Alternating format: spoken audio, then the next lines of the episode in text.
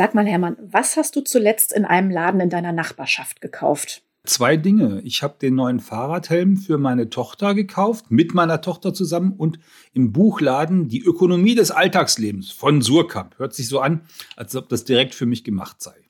Du hast also Wirtschaftshilfe im Kleinen geleistet, jetzt in Corona-Zeiten im zweiten Lockdown. Und das ist daher eines der Themen, das die Finanztipp-Redaktion in dieser Woche beschäftigt hat und mit dem wir uns im aktuellen Newsletter auch beschäftigen. Außerdem ein Thema, was sollte jeder, jede von uns bis Jahresende erledigt haben? Darüber reden wir in diesem Podcast heute. Wir, das sind Hermann Josef Tenhagen und Nina Zimmermann. Und ab jetzt reden wir immer freitags. Hier ist Finanztipp mit Tenhagens Corona-Podcast, unserem wöchentlichen Podcast, in dem wir dir erklären, wie du die finanziellen Herausforderungen von Corona einfach meisterst. So, Hermann, du hast also einen Fahrradhelm und ein Buch vor Ort gekauft. Was spricht denn aus deiner Sicht dafür, gerade jetzt nicht online zu shoppen?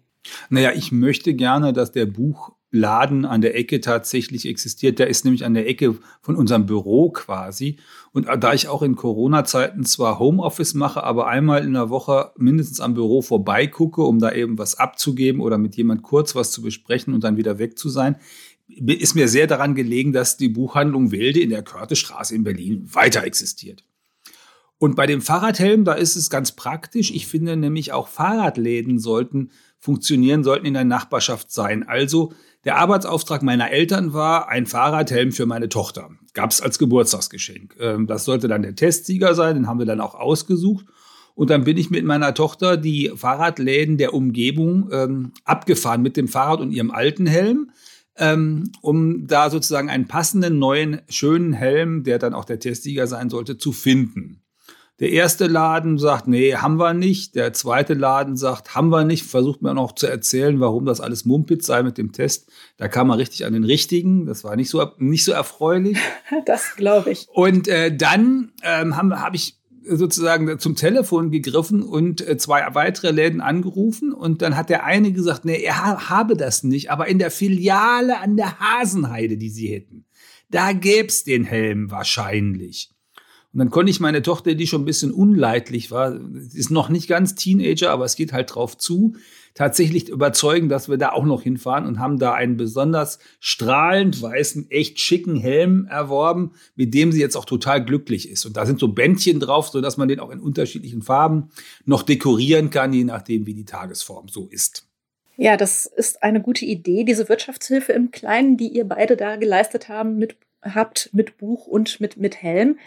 Denn äh, anders als die Gastronomie kriegen die kleinen Läden so in der Nachbarschaft ja keine außerordentliche Wirtschaftshilfe. Genau, genau. Also der, der Dirk, ähm, äh, unser Kollege, der schreibt ja immer auf, wir haben auch einen Ratgeber, äh, Hilfe für selbstständige Unternehmen. Da steht dann drin, wie man das als Wirt macht und wie das mit den 75 Prozent vom Umsatz des letzten Novembers äh, ist, die man bekommt und was das mit dem Außerhausverkauf und dem Inhouse-Verkauf zu tun hat.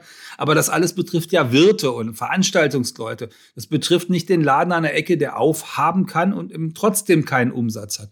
Und deswegen, weil einem der Laden an der Ecke, jedenfalls mancher von denen, ja wichtig ist, äh, finde ich auch, sollte man beim, beim Shoppen gucken und jetzt gerade in der Vorweihnachtszeit, wo man vielleicht auch ein bisschen mehr Geld ausgibt, gucken, dass man den einen oder anderen von den Läden, die einem wichtig sind, da erhält. Finde ich im Prinzip auch sinnvoll. Ich muss nur sagen, ich brauche gerade eigentlich nichts aus den Läden äh, in meiner Umgebung, also außer Lebensmitteln und Drogeriesachen. Wie, du verschenkst nichts? Ja, stimmt. An Schenken könnte man äh, natürlich auch schon mal denken. Ich habe jetzt erstmal an mich gedacht. Ich komme nicht zum Lesen, Klamotten habe ich genug, dauernd frische Blumen wird dann ganz schön teuer, aber ja, Geschenke sind eine gute Idee. Wie steht's denn bei dir mit dem Schenken? Mit dem, ich habe mit dem Schenken schon angefangen. Ich habe schon die ersten äh, Sachen verschenkt und habe die dann auch sozusagen, ich habe die direkt beim Verlag in dem Fall, also wieder Bücher, ne? direkt beim Verlag bestellt und habe dann ähm, einen sehr persönlichen Lieferservice äh, organisiert, äh, der das äh, ähm, verteilt an die Menschen.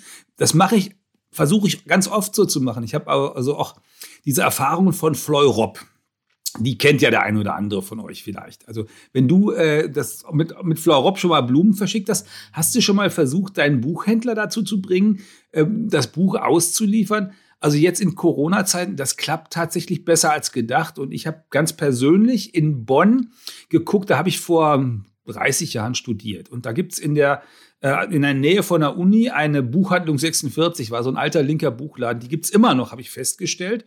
Und die haben tatsächlich nicht nur äh, kannst du da bestellen online. Du kannst auch natürlich versenden lassen, also das machen die dann auch. Aber die liefern auch tatsächlich, also rund um die Uni, also in Bonn in der Universitätsstadt aus, wenn man das machen will.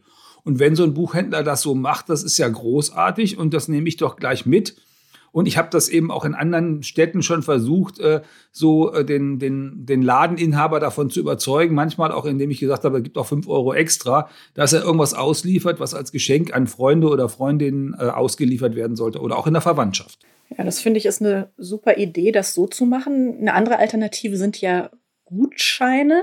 Davon hat der Händler auch direkt was. Der kriegt das Geld und der Beschenkte kann dann eventuell schauen, was er damit macht, ob er den direkt einlöst ja, hast du auch schon Gutscheine verschenkt eigentlich? Ich bin nicht, ich bin nicht so ein Gutscheintyp. Ich, ehrlich gesagt, ich mag Gutscheine gar nicht. Weil ich finde, Gutscheine sind immer so ein Hinweis darauf, dass man keine Idee hat, was man jemand äh, schenken will. Und Gutscheine, die man selber bekommt, ähm, sind deswegen auch nicht so das ganz Großartige. Es sei denn, die sind sehr, sehr spezifisch. Da hat sich jemand sehr viel dabei gedacht. Häufig ist das für mich eher so ein Zeichen, dass da jemand nicht so nicht so nachgedacht hatten. Das, hm, äh, also ich habe da ein gestörtes Verhältnis dazu. Das kann ich gut nachvollziehen. Das geht mir ähnlich, wenn ich einen Gutschein kriege. Und mir ist es auch schon unheimlich oft passiert, dass ich Gutscheine habe verfallen lassen, weil sie irgendwie in der Schublade lagen, beim Umzug irgendwo in der hinteren Ecke liegen geblieben sind. Ja, und dann waren sie weg. Lass uns aber noch mal zu dem Einkaufen vor Ort zurückkommen. Also bei mir ist es jetzt gerade so, ich habe nicht so viel Zeit mit Arbeit, verkürzten Kita-Öffnungszeiten, ein bisschen ausruhen will ich mich dann auch noch. Da ist es bei mir tatsächlich im Moment so, dass ich dann doch lieber online was bestelle. Also ich habe zuletzt zum Beispiel eine Sicherung für die Backofentür gekauft, damit ähm, ja mein Kind nicht den heißen Ofen aufmacht. Ja, oder auch dieses Mikrofon und die Kopfhörer, die ich für die Aufnahme von diesem Podcast verwende. Ja, hast du eine Idee, wie ich auf die Art und Weise die Händler vor Ort unterstützen könnte? Naja, die meisten von diesen Händlern, also wenn die in der Jetztzeit angekommen sind, dann haben die auch einen eigenen Online-Shop. Das heißt, man kann da häufig online was bestellen und mindestens auch äh, zum Abholen dort das, äh, das bestellen. Und das ist ja eigentlich auch ganz gut. Oder was ich jetzt gemacht habe vor, vor zwei, drei Monaten, äh, ich habe eine neue ähm, Waschmaschine haben wollen. Und dann habe ich ähm, online gestöbert und geguckt, was die denn kosten sollte. Sollte so eine spezielle Waschmaschine sein, weil wir haben eine, eine Küche, bei, die dann sozusagen eine Dekotür davor hat. Da muss man also eine spezielle Waschmaschine auch haben. Und dann habe ich festgestellt, die gibt es bei einem großen Versender für 700 und ein paar gequetschte. Und dann habe ich meinen Händler um die Ecke angerufen und habe gesagt, guck mal, es gibt diese Waschmaschine für 700 und ein paar gequetschte Euros. Die wird dann angeliefert, dann liefern die mir die vors Haus und ich wohne im vierten Stock und das ist alles Mist und eingebaut ist sie auch noch nicht. Wenn du mir für unter 800 äh, das Ding selber montierst, dann kaufe ich die bei dir.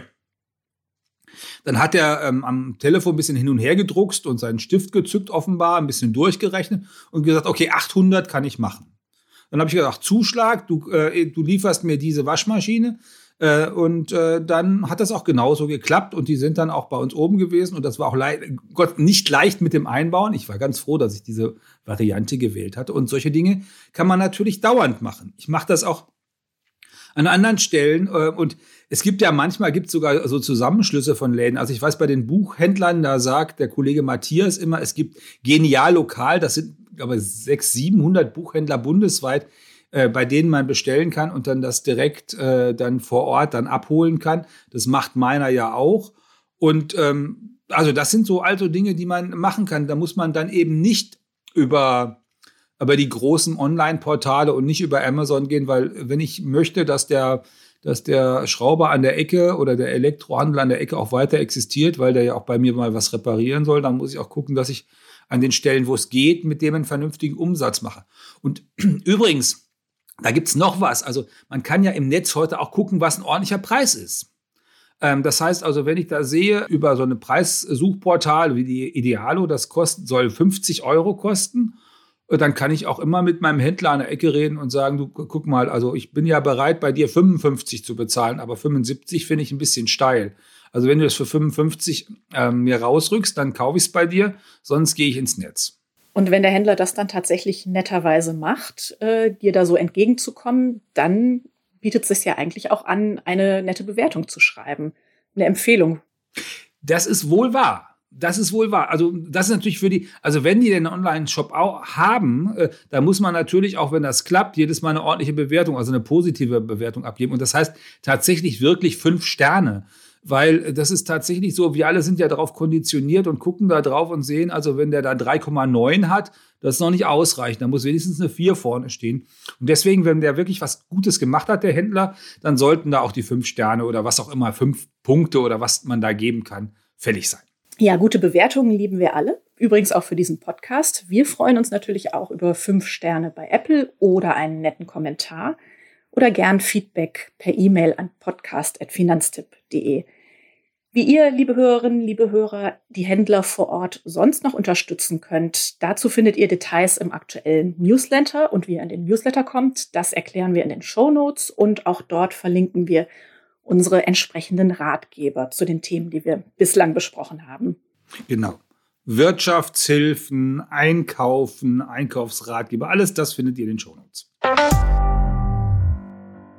Hermann, ein anderes wichtiges Thema diese Woche in der Redaktion und damit auch im Newsletter war und ist, was müssen wir alle noch bis zum Jahresende erledigen, weil entweder Fristen ablaufen oder ähm, weil es uns helfen kann, später mehr Geld auf dem Konto zu haben. Äh, ich habe mir überlegt, dass ich unbedingt vor Weihnachten noch einen Fensterputzer bestellen muss, denn wenn ich meinen Blick hier so über die Dächer von Kreuzberg schweifen lasse, sehe ich zwar schöne Dachterrassen, aber leider ist der Blick so ein bisschen getrübt weil die Fenster unfassbar schmutzig sind. Und das will ich unbedingt in diesem Jahr noch machen, weil ich die Handwerker- bzw. Dienstleistungsrechnung dann von der Steuer absetzen kann. Stimmt. Genau, also gute Idee, weil es gibt tatsächlich, also es gibt äh, quasi zwei Rubriken da. Das eine sind Handwerkerkosten. Da kann man bis zu 6000 Euro äh, bei der Steuer angeben und bekommt 20 Prozent davon wieder. In Klammern gesagt, das ist eigentlich mal eingeführt worden, damit die Leute nicht schwarz das bestellen. Aber wir haben jetzt gerade 16 Prozent Mehrwertsteuer. Also merke auf, man kriegt da sozusagen quasi noch extra was in die Tasche.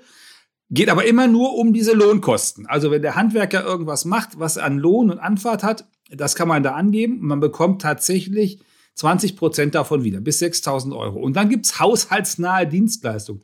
Eine ewig lange Liste mit ganz vielen Positionen. Im Fensterputzen, Schornsteinfeger, Winterdienst, Hund Gassi führen, für einen Einkaufen gehen. Alles das äh, kann man da ähm, angeben, solange derjenige, der die Dienstleistung erbringt, eine Rechnung schreibt und man selber das Geld überweist. Wichtig, also Rechnung schreiben und überweisen. Das soll alles ganz offiziell laufen.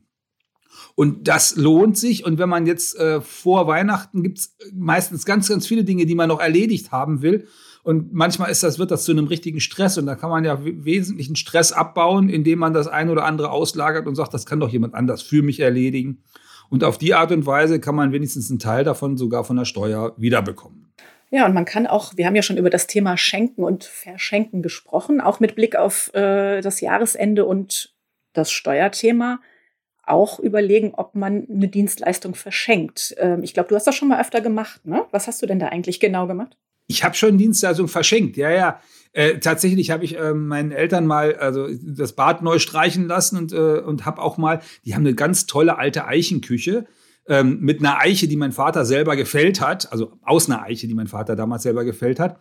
Und an manchen Stellen, dann ist dann irgendein Scharnier, was doch nicht mehr funktioniert oder irgendwas anderes. Und dann habe ich einfach äh, zu Weihnachten den Tischler bestellt, ähm, also aus der Nachbarschaft da, der damals auch die Küche äh, fabriziert hat, respektive dessen Vater hat die Küche fabriziert. Aber ist egal. Jedenfalls, dass der das zu Weihnachten wieder richtet. Und da haben sich meine Eltern gefreut, weil sonst, wenn die Geschenke bekommen, sagen sie auch schon mal, das ist ja wieder nur ein weiteres Ding, das man abstauben muss. Und sowas ist ja dann sehr praktisch, wenn das nicht abgestaubt wird. Und du konntest es von der Steuer absetzen. Also eine klassische Win-Win-Situation. Äh, ähm, haushaltsnahe Dienstleistung bei sich selber. Ich bin nicht so sicher. Ich glaube nicht, dass ich das von der Steuer abgesetzt habe an der Stelle. Aber, aber es, ist, es geht zurück zum Thema vorhin. Ne? Ähm, äh, im, aber im Prinzip, also wenn mein Papa das gemacht hätte, wenn mein Papa so schlau gewesen wäre, der hätte gekonnt. Ja, das Thema Mehrwertsteuer hast du ja schon angesprochen. Ähm, das gilt ja auch für andere Dinge, zum Beispiel, wenn man eh schon vorhat, sich noch ein Auto anzuschaffen, wäre jetzt noch ein guter Zeitpunkt. Das kostet im nächsten Jahr mehr. Und dann kommt noch dazu, dass die Kfz-Steuer zum Jahreswechsel steigt. Wichtig dabei allerdings auch das Zulassungsdatum. Das heißt, wenn du dich jetzt entscheidest, ein Auto zu kaufen, solltest du das in diesem Jahr auch noch zulassen, um doppelt zu profitieren. Genau. Jedenfalls, wenn man so eine Spritschleuder kaufen will. Ihr sollt ja alle Elektroautos kaufen. Du, lieber Hörer, liebe Hörerin, kaufst ein Elektroauto. Da, ist, da hilft dir die Mehrwertsteuer. Die hilft total. Ähm, das mit der, mit der Kfz-Steuer, das ist teurer, wenn du so eine Spritschleuder kaufst. Äh, das ähm, kannst du auch noch einsparen, ähm, aber das ist nicht im ersten, das ist nicht in meinem Herzen, wenn ich das mal so sagen darf. Okay, ja. Aber die Mehrwertsteuer spielt natürlich nicht nur bei solchen in Anführungszeichen Luxusgütern wie ein Auto eine Rolle, sondern auch bei so lebenswichtigen Dingen wie äh, Heiz, Heizen. Also zum Beispiel, wer mit Öl oder mit Gas heizt, kann auch noch von der gesenkten Mehrwertsteuer bis zum Jahresende profitieren. Du hast doch so ein Häuschen an der Ostsee. Mit was heizt du denn da und mit was für zusätzlichen Kosten würdest du rechnen, wenn du teurer einkaufst? Also ich heize tatsächlich mit, mit Flüssiggas da oben und es ist tatsächlich so, dass der Händler angerufen hat, clever wie er ist, und gesagt hat, ähm, wenn du jetzt noch was kaufst, das könnte doch viel, viel günstiger sein, weil es gibt erstens um, geht es um die Frage der Mehrwertsteuer, aber vor allen Dingen geht es auch um die Frage, es gibt eine CO2-Steuer, die im nächsten Jahr kommt und die müsste ich ja dann auch bezahlen, wenn ich im nächsten Jahr es ordere. Ich habe nur ein Problem. Ich habe äh, ökologisch, wie ich bin, das Häuschen äh, vor einigen Jahren schon äh, sehr doll eingepackt, so mit Wärme, Wärmedämmung und allem drum und dran. Und ich habe so wenig äh, Energie verbraucht in den letzten zwei, drei Jahren, dass der Tank noch ziemlich voll ist. Äh, also ich habe da mal geguckt, das ist noch nicht mal ein Drittel leer. Ich muss mal gucken, ob der auch für diese wenigen Liters dann äh, bereit ist zu kommen. Vielleicht mache ich das doch noch. Aber das ist natürlich für jeden, wenn der, wenn ich jetzt den Tank tatsächlich leer hätte, weil das eben gerade gut auskommt, dann ist das eine wunderbare Idee. Und ich sehe auch persönlich sehe ich auch vermehrt so Tankfahrzeuge ähm, auch hier in Berlin rumfahren. Heute Morgen habe ich gerade einen gesehen, der, also so ein Heizölhändler offenbar, der jetzt auch, äh, der jetzt Häuser betankt, weil natürlich das tatsächlich so ist. Und das macht dann bis zu 10 Cent pro Liter aus. Und wenn man so einen großen Tank hat, also 3.000 oder 5.000 Liter da, dann sind das ja 300 oder 500 Euro. Das zahlt sich ja dann auch tatsächlich aus, ne? wenn äh, man da pro Liter 10 Cent sparen kann. Aber wichtig dabei äh, muss man immer noch wenigstens auch Preise vergleichen. Also wir haben ja die, die Ines, unsere Expertin, sagt immer auf jeden Fall auf den Preisportalen nachgucken. Äh, Easy Oil und Heizöl 24 heißen die bei Öl. Und weil da gibt es tatsächlich auch Preisunterschiede, die schnell bei 7, 8, 10 Cent liegen. Und wenn man dann den günstigsten Händler bekommen hat und keine CO2-Steuer und keine Mehrwertsteuer, dann hat man vor Weihnachten nochmal so ein richtiges Schnäppchen gemacht. Ja, wer wissen will, wie er denn dann günstig an Heizöl kommt, das verlinken wir natürlich auch in den Show Notes, ebenso wie unseren Ratgeber zu den Steuertipps zum Jahresende und alles rund um die Kfz-Steuer. Mir persönlich ist noch eingefallen, was ich noch vor dem Jahresende erledigen muss. Ich muss mal bei meiner Riester-Einzahlung schauen. Ich habe nämlich die ersten sieben Monate des Jahres weniger eingezahlt, weil ich in Elternzeit war. Und seit ich wieder normal arbeite, habe ich den Betrag nicht angepasst auf das aktuelle Gehalt. Mm, ja, auf jeden Fall gucken, weil, weil da musst du, du musst ja immer für die volle Förderung äh, die 4% dann da ähm, sozusagen zusammenbekommen. Und bei dir lohnt sich das ja jetzt besonders, weil das Kind ist ja mit auf der, auf der Riester-Karte. Das heißt, du krieg, kriegst 300 Euro Förderung fürs Kind und die 175 für dich. Und wenn du viel einzahlst, kriegst du auch noch wahrscheinlich immer noch eine Steuerförderung, weil du verdienst ja ganz ordentlich bei uns. Äh, sagen wir mal so, ich kann mich nicht beklagen, aber wie immer, es könnte natürlich mehr sein. ja, dann lass mich noch mal kurz zusammenfassen, was wir heute besprochen haben, Hermann. Also, wenn du Wirtschaftshilfe im Kleinen, im Kleinen in Corona-Zeiten leisten willst, dann kauf bei deinem Laden vor Ort oder schau mal, ob der Laden vor Ort, dein Lieblingsladen vielleicht einen Online-Shop hat, wenn du nicht mit anderen Menschen dich im Geschäft drängen willst. Eine Alternative wäre auch einen Gutschein vor Ort zu besorgen, wenn du nicht gerade dringend was brauchst aus dem Laden. Dann empfehlen wir, überleg dir, welche Ausgaben in diesem Jahr für die nächste Steuererklärung noch sinnvoll oder relevant sein könnten. Beispielsweise Handwerkerkosten oder haushaltsnahe Dienstleistungen. Dann haben wir gesprochen über das Thema Mehrwertsteuer. In diesem Jahr ist die noch etwas niedriger wegen Corona. Das könnte man jetzt noch nutzen für größere Anschaffungen, also Zum Beispiel, wenn du ein neues Auto kaufst, könnte sich das auszahlen, denn im kommenden Jahr ist auch die Kfz-Steuer, zumindest bei Spritschleudern, höher. Und äh, ja, bei der Energieversorgung, Öl oder Gas, kommt im nächsten Jahr neben der höheren Mehrwertsteuer dann noch die CO2-Steuer obendrauf. Also da lohnt sich auch jetzt zu schauen, ob man den Tank jetzt noch füllt. Zu guter Letzt das Thema Riester. Auch da schau am besten nochmal, ob du deine Einzahlung nicht eventuell aufstocken musst, um die volle staatliche Zulage zu erhalten. Zu all diesen Themen stellen wir natürlich Links in den Shownotes zusammen und liefern da die entsprechenden. Ja, nachlesen kann man das natürlich auch alles immer auf finanztipp.de in diesen ganzen Ratgebern, die wir dazu haben, findet ihr in den Shownotes. Und in unserem Newsletter, ähm, viele, vieles von dem, was ihr jetzt gerade gesagt habt, findet ihr in dem aktuellen von dieser Woche. Ähm, der kommt jeden Freitag wie dieser Podcast ab jetzt auch immer. Ja, und wenn euch dieser Podcast gefallen hat, erzählt es weiter, abonniert ihn, schenkt uns fünf Sterne oder einen guten Kommentar bei Apple, bei Spotify, bei Deezer oder Audible oder schickt uns Feedback an podcast.finanztipp.de. Und zum Schluss ganz wichtig, bleibt gesund.